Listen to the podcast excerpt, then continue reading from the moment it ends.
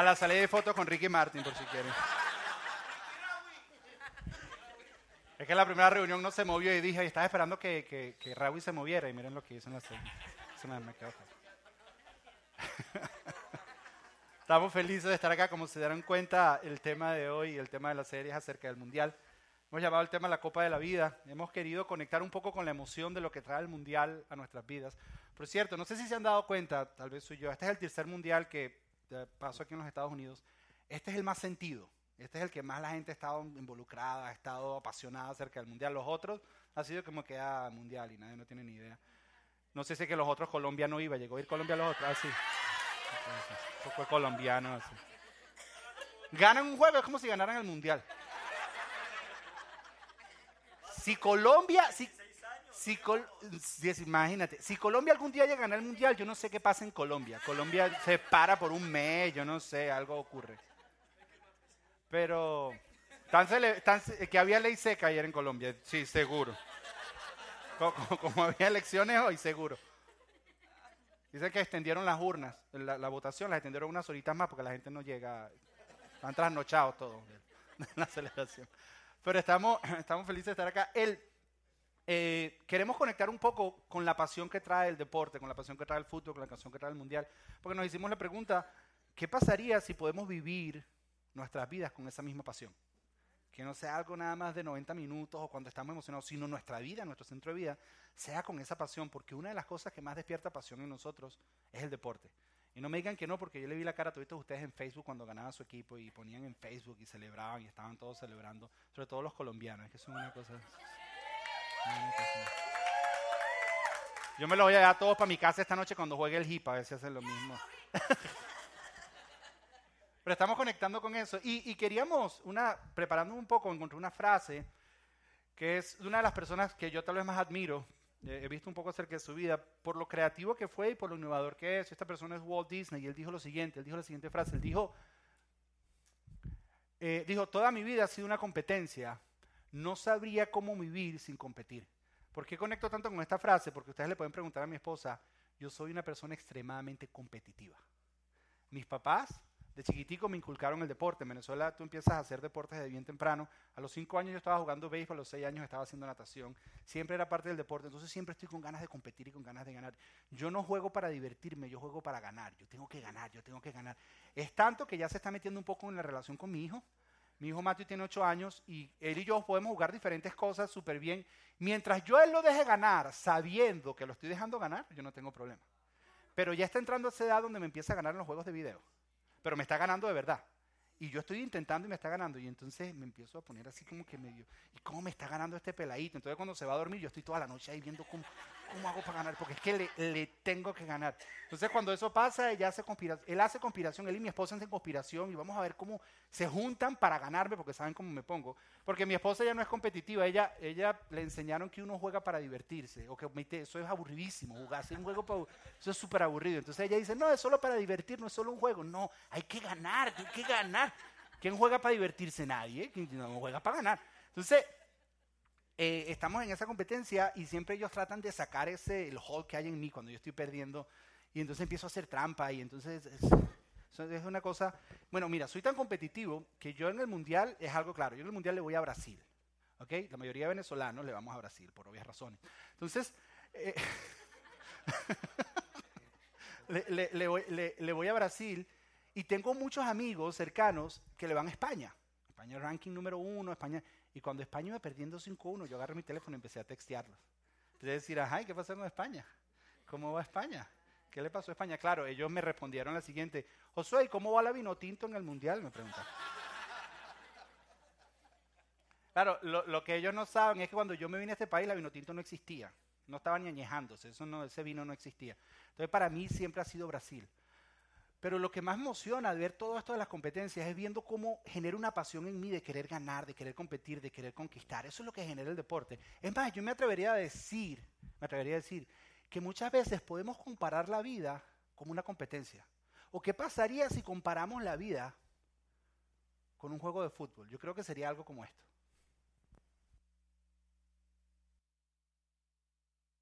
La vida se parece bastante a un partido de Argentina.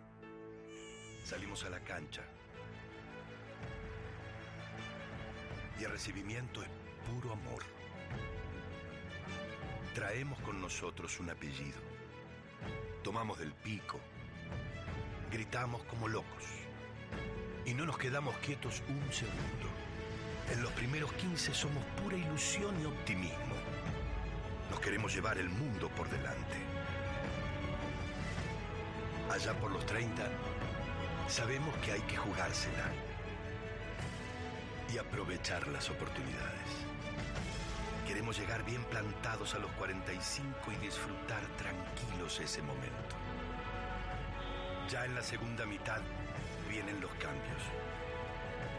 Sabemos más a qué jugar, cuándo darnos un lujo, cuándo apretar los dientes y cuándo tirar todos para el mismo lado para que los sueños se hagan realidad. Los últimos 15 miramos el reloj. Tenemos menos piernas, pero el mismo corazón. Porque en la vida, como en un partido de Argentina, se puede ganar o perder. Pero lo más importante es dejar todo en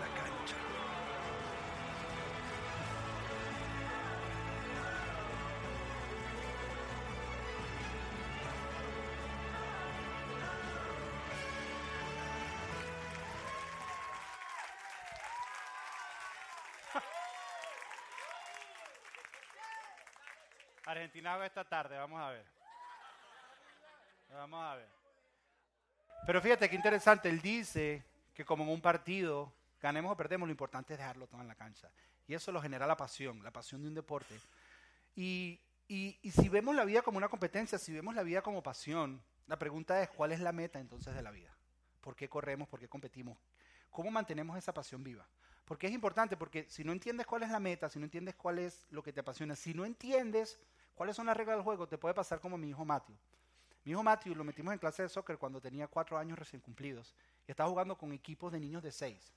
Y no tenía ni idea de lo que estaba haciendo. Entonces, como él era grandotote, lo dejaron entrar, pero no tenía ni idea.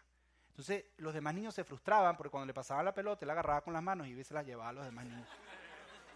Porque no sabía. Entonces, cuando aprendió que no se agarraba con las manos y le quedó clarito, ok, se la pasaba y entonces él pateaba para el arco equivocado, iba corriendo para el y los demás niños le gritaban, no, no, hasta que llegó un momento que se frustró. Y un día estábamos en una práctica y ¿dónde está Matthew? Y volteamos y todos los niños estaban jugando y él estaba sentado en la grama jugando con la grama así, jugando así, todo aburrido. Decía, mami, esto ya no tiene sentido. Y eso es lo que te puede pasar a ti con la vida. Si no entiendes, si ves la vida como una competencia y no entiendes cuáles son las reglas, cuál es la meta correcta, te puedes empezar a aburrir y puedes empezar a ver la vida sin sentido. Y esto, esto nos pasa mucho a nosotros y la Biblia habla mucho acerca de esto. Yo no sé si tú sabes, pero la Biblia está llena de ejemplos que agarran la pasión que el deporte genera en nosotros y cómo podemos aplicar eso a nuestro vivir. ¿Cómo podemos despertar esa pasión? No lo habla del fútbol, porque en, el, en, aquel entonces no había un deporte como fútbol, pero habla de un deporte que había en aquel entonces muy parecido. Y eso es lo que vamos a estar viendo durante esta serie. Vamos a agarrar algunos pedazos, algunos fragmentos de la Biblia, donde hablan de deportes que, por cierto, en Grecia, en la época, en, Roma y en Grecia, en la época que vamos a estar leyendo, había un deporte muy parecido al fútbol, que piensan que de ahí es que viene el fútbol. Eventualmente fue, fue a diferentes lugares hasta que llegó a, donde estamos nosotros, pero pensaban que desde ese entonces ya existía algo muy parecido. Pero eso simplemente es un desvío. Eh, el, hecho es que en este entonces, durante la serie, vamos a estar viendo y vamos a aplicar esos principios a nuestra vida, pero con un trasfondo un poco futbolístico, ya que estamos con esto del mundial y esto nos tiene emocionados. Quiero aprovechar la pasión que tienen todos ustedes y aprovechar que Colombia ganó, porque cuando pierda no los quiero imaginar a todos. Vamos, vamos, a hacer, vamos, a hacer, vamos a hacer una reunión de oración, llorar por ustedes al final y todo ese tipo de cosas, pero. Pero, pero por ahora vamos a aprovechar la emoción que hay de que estamos ganando, donde que están ganando ustedes. Yo, yo, yo, voy por Brasil, que ganamos. Ok, ya les dije que iba por Brasil, que ganamos 3 a 1 y les dije Pero para que, para, que, para, que, para que quede claro. Entonces, vamos a ver un pasaje en la Biblia ahora que habla precisamente de esto, es uno de mis favoritos. Fue escrito durante el primer siglo y fue escrito a un grupo de cristianos que habían perdido la pasión por vivir. Un grupo de cristianos que habían perdido la pasión por vivir para Jesús, por seguir a Jesús. ¿Por qué les había pasado esto? Porque Jesús había, habló de una segunda venida y ellos pensaban que la segunda venida de Jesús era inminente. Y al ellos ver que Jesús se tardaba, empezaron a deprimirse y empezaron a perder la pasión por vivir. Empezaron a perder eso. Entonces, este jugador, este, perdón, este jugador, no, este escritor de alguna manera, les habla a este grupo de cristianos, que es lo mismo que nos hablaría a nosotros, y usa una analogía de un deporte de aquel momento para despertar pasión en ellos, porque Él sabe, Dios sabe, que no hay nada que despierte, más pasión en nosotros que el deporte. Entonces Él dice, esa misma pasión que tú sientes por, por, el deporte y por ganar, esa es la misma pasión con la que tienes que vivir. Entonces, eso es lo que vamos a descubrir ahora. Para que entiendas esto, tienes que entender algo. En este entorno, el, deporte que se hacían eran las Olimpiadas. Las Olimpiadas empezaron en Grecia, era greco-romano y ya habían Olimpiadas. Y se llevaban más o menos esas Olimpiadas en estadios parecidos como este. Estos eran los estadios donde se llevaban esas Olimpiadas. Que se parece a un estadio de fútbol completamente. Indiferentemente de lo que ocurra ahí, ahí no se llevaban. Y aquí cabían alrededor de unas 30.000 a 40.000 personas que iban a presenciar lo que estaba ocurriendo en ese momento. Entonces, con eso en mente, que tienen en mente esa, esa gran cantidad de gente viendo los juegos que ocurren en ese lugar, Vamos a leer lo que dice el pasaje. El pasaje está en Hebreos capítulo 12, versículo 1. Dice lo siguiente. Dice, por lo tanto, ya que estamos rodeados por una enorme multitud de testigos de la vida de la fe. Esa es la primera parte. Dice, ¿sabes qué? Si tu vida es una competencia y tú estás luchando para llegar a una meta, hay una multitud de testigos a tu alrededor que te están mirando. Hay personas que te están viendo. Ahora, por mucho tiempo yo leía esto y yo pensaba que eran personas que no eran cristianos que estaban viendo mi manera de vivir. Yo siempre creí eso. Pensé que esa multitud de personas que estaba alrededor de esos, 40, esos 30 mil, 40 mil personas son como la mayoría de nosotros cuando vemos un juego de fútbol. Que son personas que nunca han jugado fútbol en su vida y nunca han llegado a nivel profesional. Pero en el momento que su equipo está jugando, ellos se vuelven profesionales. dicen, pero no se la pasas al otro idiota, pero mira, lo está ahí, pero tú nunca has estado allá abajo. Tú dices, pero mira, corre, corre más rápido, pero tú nunca has jugado. Tú nunca has llegado a ese nivel. Como el otro día estaba viendo yo los juegos de los Hills, le dice, mira, mira, el güey es la porquería que está haciendo. Le digo a mi esposa, y mi esposa me dice, sí, porque seguro que tú lo harías mejor, ¿verdad? Más o menos así, yo siempre pensaba era eso, que esa multitud eran personas que te ven caminar como cristiano y te dicen, pero tú, tú, no eres cristiano. Entonces tú tenías que vivir bien, pero ellos nunca lo habían intentado, pero, pero eso no es realmente lo que está diciendo el pasaje. Fíjese, en el, en el primer partido del Mundial, que fue Brasil contra Croacia, que ganó Brasil, ya se los dije, Brasil ganó 3 a 1. Que, ganó Brasil contra Croacia, habían dos tipos de multitud de personas, habían dos tipos de espectadores. Habían aquellos que son como lo que te digo, que estaban señalando el que estaba abajo diciéndole, hey, pero pásaselo, idiota, al de al lado, dale, no sirve, porque así nos ponemos todos. Pero fue alguien ese día a jugar. Algunos de ustedes han escuchado de él. Y su nombre, su nombre es Kaká. Él llegó a ser el mejor jugador de fútbol del mundo. Y él fue a apoyar a la selección de Brasil. Cuando la selección de Brasil mira las gradas y lo ve a él, es diferente lo que recibe de lo que ve de todos los demás. Porque cuando él les grita y les dice, sí se puede, es porque él estuvo jugando. Y él dijo, yo he estado en ese juego, yo he estado en esos zapatos yo he estado ahí. Y te digo algo, sí se puede. Yo he estado en esa posición, yo he estado esos 45 minutos del primer tiempo y lo del segundo tiempo. Yo sé que es difícil selección, pero sí se puede porque él, él ha estado ahí. Él ha luchado esa competencia, esa carrera él la ha corrido. Él sabe lo que es. Ahora, cuando el autor dice que hay una gran multitud de testigos a nuestro alrededor, él no se está refiriendo a personas que nos dicen cómo hacerlo, sino a personas que han vivido y han corrido esa carrera. ¿Cómo lo sé? Porque el capítulo 11 de Hebreos se conoce como los héroes de la fe. Y empieza a hablar de Abraham, empieza a hablar de Noé, empieza a hablar de Moisés y de todas estas personas que caminaron con Dios, personas normales como tú y como yo, que tuvieron sus dudas, que le creyeron a Dios, que tuvieron sus batallas, pero que corrieron la carrera de la fe, que corrieron su vida completa corriendo la carrera de la fe y mientras corrían esa carrera lograron terminar con éxito. Y esa multitud de testigos no es, que nos que nos ven a nosotros, sino nos testifican a nosotros, nos dicen a nosotros. Es como si estuvieran alrededor gritándonos a nosotros, sí se puede. Porque cuando tú ves la vida de Abraham, tú dices, sí se puede. Cuando tú ves la vida de Moisés, tú dices, sí se puede. Cuando tú ves la vida de Noé, tú dices, sí se puede. Y eso te despierta pasión, porque cuando tú ves que otro lo logró, que es igual que tú, tú dices, sí él puede, yo puedo. Y eso te despierta pasión. Entonces, lo primero que tenemos que entender es que esa nube de testigos, todos esos que te están viendo, no son personas que te están señalando diciendo cómo lo tienen que hacer. Son personas que lo han vivido y te están diciendo, sí, se puede vivir una vida siguiendo a Jesús y siguiendo a Dios. Ahora, después de eso, de decir que tenemos esa multitud, nos empieza a dar algunas normas o algunas cosas que tenemos que hacer para ganar esta carrera. Lo primero que nos dice es lo siguiente, nos dice, quitémonos todo peso que nos impida correr.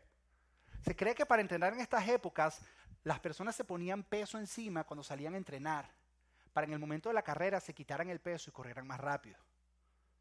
Pero no solo se quitaban el peso, sino se cree que se quitaban todo lo que fuera innecesario y se quedaban solo con lo necesario para correr un poco más rápido. Así como los nadadores hoy en día que tienen estos trajes que se pegan completamente al cuerpo para la aerodinámica, así como el balón de fútbol ahorita que es menos pesado que hace unos años atrás. Así como los zapatos de fútbol que ahora son todos tecnológicos y la tecnología de alguna manera ha conectado con el deporte y ahora el zapato tiene no sé dónde donde lo necesitas y se agarra aquí mejor, porque han quitado todo aquello que te impida correr para ser más ágil, para correr una mejor carrera. Él dice, ¿sabes qué? Hay cosas en tu vida que te impiden correr la carrera. Hay cosas en tu vida que te impiden caminar. Hay cosas en tu vida que si no las quitas y te despojas de ellas, te van a robar la pasión en la vida. Pero después dice que hay cosas, pero dice que hay algo más. Mira lo que dice. Dice, quitémonos todo peso que nos impida correr, especialmente el pecado que tan fácil nos hace tropezar. O sea que hay dos cosas. Hay áreas en tu vida que te causan peso que no necesariamente son pecados, pero que te tienes que despojar de ellas. Y hay otras áreas que son pecados que tienes que dejar. Hay áreas en tu vida que no son pecados, que a lo mejor te están robando la pasión, a lo mejor te están impidiendo llegar a tu meta. Como por ejemplo, a lo mejor hay una relación en tu vida que no debieras estar teniendo. Pero no es que es pecado pero a lo mejor esa relación te está jalando. A lo mejor es, es un mal hábito que no es pecado. Te gusta dormir mucho. Dormir no es pecado. Yo no, he encontrado todavía en la Biblia que dormir es pecado. Pero si duermes todo el día, no vas a hacer nada en todo el día. Y eso te roba la pasión. Además que has estado dormido, estás así todo el día. ¿Ah? ¿Qué? ¿Ah? Y piensas que no logras nada. Tal vez haya hábitos en tu vida que no necesariamente son pecados, pero que tienes que quitar porque no te ayudan a llegar donde tienes que llegar. Pero hay otras áreas que sí son pecados. Ahora, fíjate que lo que no es pecado, que te quitas, dice que te impide correr, o sea, que lo que te hace es que te hace más lento, pero no evita que sigas caminando. Pero el pecado te hace tropezar, el pecado te hace caer. El pecado te detiene por completo. Como por ejemplo, tal vez hay áreas de pecado en tu vida que no te permiten avanzar y te han robado la pasión. Por ejemplo, la falta de perdón. El no perdonar a alguien que te ha hecho daño el chisme, el decir mentira, el robar, lo que sea, eso impide que llegues a donde tienes que llegar. Entonces, Dios sabes que hay una multitud de testigos y, es una competencia que está ocurriendo, pero antes de llegar a la competencia, primero tienes que quitarte todo aquello que te, que te, causa peso y te impide caminar porque te va a quitar pasión. Y tienes que quitar todos los pecados porque los pecados te van a hacer tropezar y caerte. Y ahora viene la competencia. Y esta es la competencia. Dice, y corramos con perseverancia la carrera que Dios ha puesto por delante. Es una carrera. Pero fíjate, hay varias cosas bien particulares. Número uno dice que debes correr con perseverancia. Eso significa que este tipo de carrera no es unos 100 metros planos, sino es un maratón. Es algo donde necesitas perseverar y continuar y continuar y continuar. No es algo rapidito, es algo que te va a tomar toda la vida. Y para eso necesitas perseverancia. Fíjense, miren, cuando, cuando a mí me da esto de salir a correr, que a mí nadie me cree que yo salgo a correr y a hacer ejercicio. Nadie me lo cree, de verdad. Es una cosa, yo no sé. Y me he filmado corriendo por todo. A mí nadie me cree. Empiezo mañana, empiezo todos los lunes. El lunes empiezo. Entonces, cuando lo hago, hay, un, hay algo que se llama un break point. Yo lo máximo que he corrido, créanmelo, de verdad, créanmelo, lo que he corrido, son 45 minutos sin parar. Y es lo máximo. De verdad, se lo creo. Estoy en una iglesia, no mentiría. Ok. 45 minutos. Y cuando empiezas a correr hay un break point. El mío es a los 15 minutos. A los 15 minutos yo siento que voy a dejarlo todo. Yo siento que aquí paro ya, no puedo más. Me empiezan a doler los músculos, la respiración se me empieza a volver pesada. Pero si yo empujo lo suficiente y lo sobrepaso, se me va. Y continúo, como si nada. Y sigues como si nada, y sigues como... Los que hacen ejercicio dicen, si los otros no tienen ni idea de qué estoy hablando. Pero sí, créemelo, se te va. Lo sobrepasas y se te va. Claro, después viene otro más adelante. El mío es a los 17 minutos, me voy a empezar, no mentira. No, el es por ahí a los 25, ya casi llegando a los 30, me vuelve a empezar otro breakpoint donde tú sientes otra vez y vuelves y tienes que empujar. Él está diciendo que la vida es así. Que hay momentos donde tú estás, pero hay momentos que tú vas a sentir dejarlo todo. Pero que si tú empujas lo suficiente, lo vas a pasar y vas a poder continuar. Y vas a continuar. Y va a haber más adelante otro momento donde vas a sentir otra vez y te vas a sentir pesado y vas a sentir que no puedes. Pero si empujas lo suficiente, Es lo que está diciendo, es que esta carrera es de larga distancia. No es un sprint, no son 100 metros, no son 50 metros. Es larga distancia. Necesitas estar mejor preparado para una carrera de larga distancia. Ahora, dice que es una, corran esta, con perseverancia corran esta carrera. Y me pareció interesante la palabra carrera. La palabra carrera en el original es la palabra agona, diagona. Viste, ya sabes griego. Puedes salir aquí sin que sabes griego. Tiene clase griego. En el original tiene que ver con deportes, competencias de deporte, tiene que ver con luchas, pero tiene que ver con dificultades. La palabra agona es la raíz de la palabra agonía.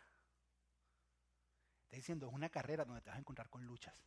Es una carrera donde te vas a encontrar con dificultades. Es una carrera donde vas a llegar a un momento que vas a sentir tirarlo todo. Pero debes perseverar y continuar. Debes continuar. Y luego dice, fíjate, la carrera que Dios nos ha puesto por delante. Hay algo que yo quiero que tú te lleves hoy, es esto. Que a cada uno de nosotros Dios nos ha puesto una carrera por delante. Personal, a cada uno de nosotros. Cada uno de nosotros tiene una carrera que tiene que correr. Y es una carrera de larga distancia donde tenemos que perseverar. Ahora, ten en mente, porque nosotros pensamos en una carrera y pensamos que lo que queremos es conseguir un premio y ganar una medalla. Ten en mente que el escritor está hablando desde una cultura un poco diferente a la nuestra y ellos en ese entonces las carreras las corrían por motivaciones diferentes. Al principio de los juegos entraba primero el emperador, el César, y todo el mundo lo aplaudía porque él era el Dios. Él era el Señor, era el que más mandaba. Y después entraban los atletas.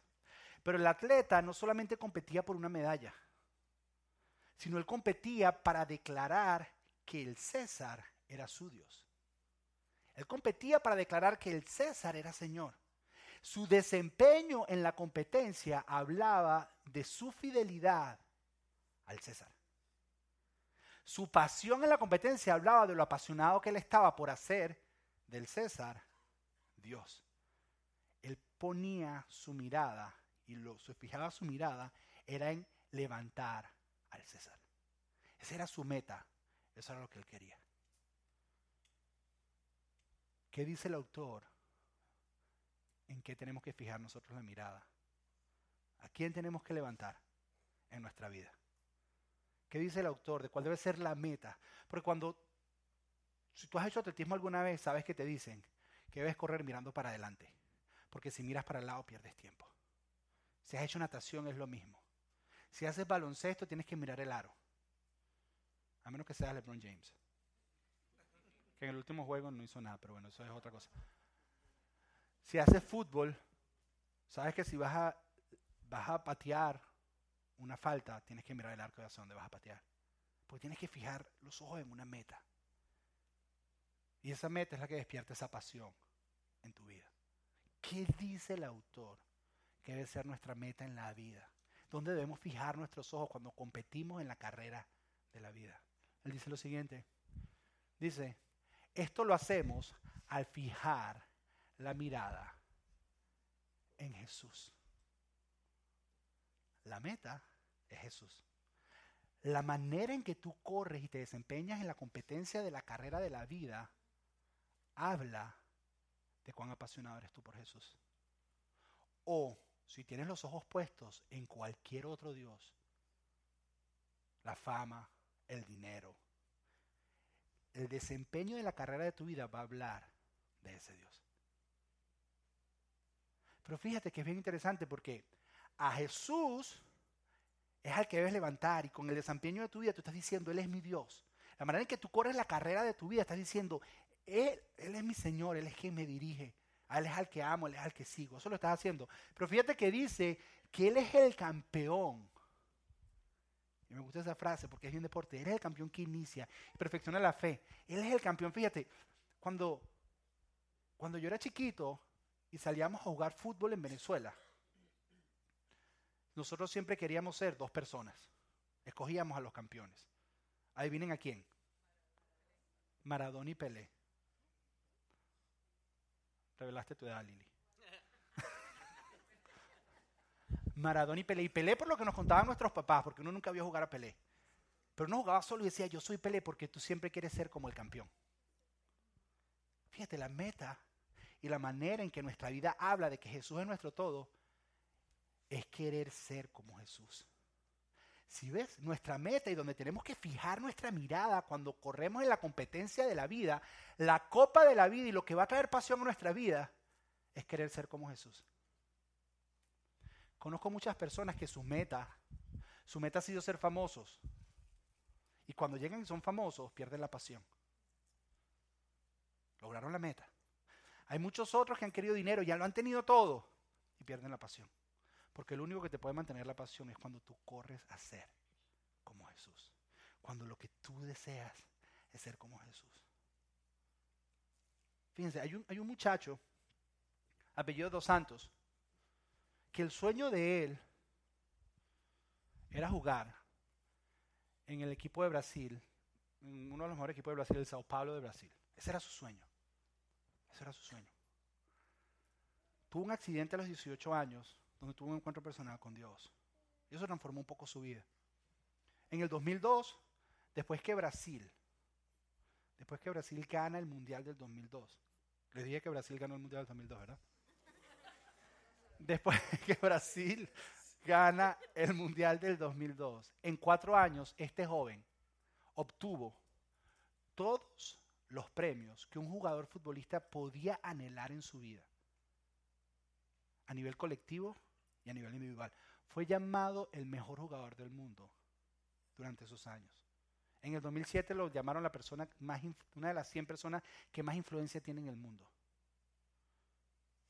Su nombre es Kaká, pero el secreto de él es que hubo un cambio en la meta por la que corría. Él ya no anhelaba, ser el mejor jugador, él anhelaba algo diferente. Y quiero que vean lo que él dice.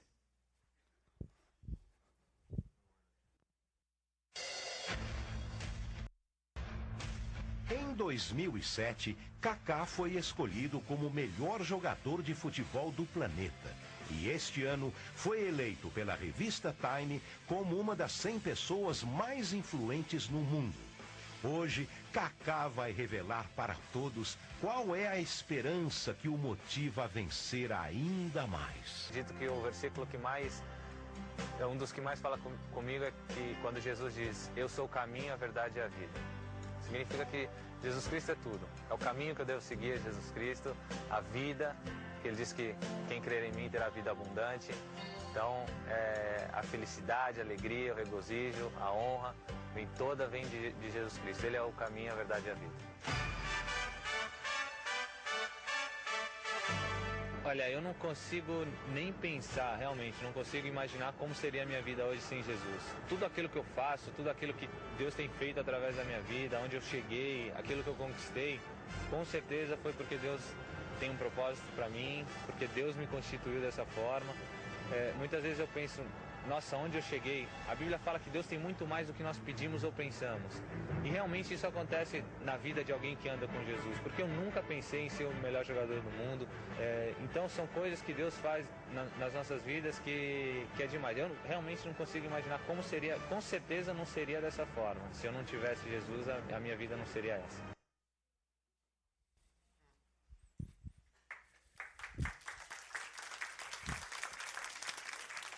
Fíjense, él no quería ser ya el mejor jugador del mundo. La pasión de su vida era ser como Jesús. Y ser como Jesús lo hizo el mejor jugador del mundo. Algunos de nosotros tenemos motivaciones un poco más nobles. A lo mejor la meta de nuestra vida es ser un buen papá, hoy que es el Día del Padre.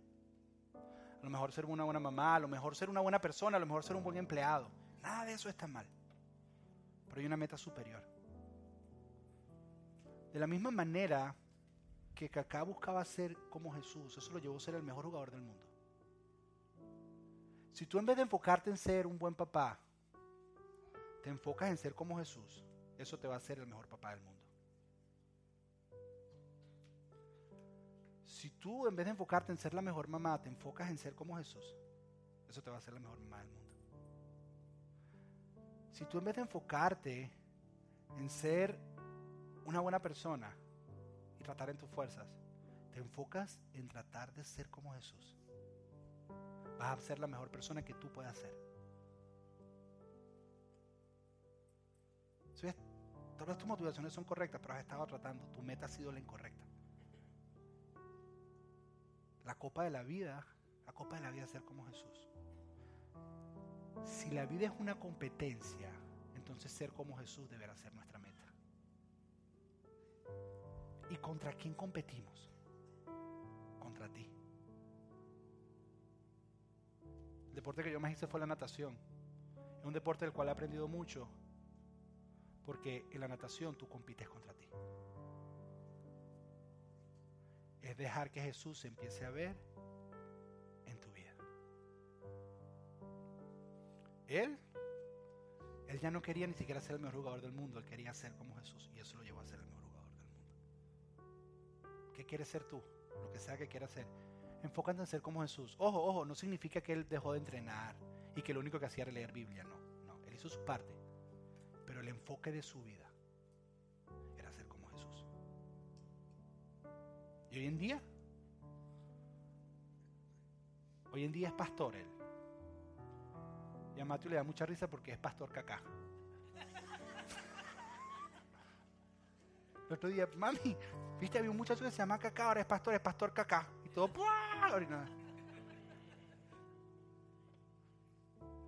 Pero lo que quiero que entiendas hoy en este día queremos que tú entiendas, era que la meta de nuestro correr, la meta para ganar la copa de la vida es ser como Jesús. ¿Qué significa ser como Jesús? Significa amar como Jesús ama. Significa perdonar como Jesús perdona. Significa servir a los demás de la manera que Jesús servía a los demás. Significa ser humilde de la manera que Jesús fue humilde. Eso eso te va a hacer el mejor tú que pueda existir. Te va a ser la mejor persona que tú puedas ser. Que sea un día de reenfoque hoy. Esta semana era definir la competencia y la meta. La semana que viene vamos a hablar cómo, cómo entrenamos para la competencia. Y la semana después, cómo corremos esa competencia. Así que no te pierdas la serie. Hoy lo único que queríamos decirte es que la meta, la meta es ser como Jesús. La copa de la vida en el mundial corren por una copa cada cuatro años, compiten por una copa cada cuatro años. Tú y yo debemos competir, ser como Jesús todos los días. A veces nos cansamos, pero acuérdate, empuja, empuja, empuja. Y vas a pasar. Vamos a orar. Padre, damos gracias en esta mañana, Dios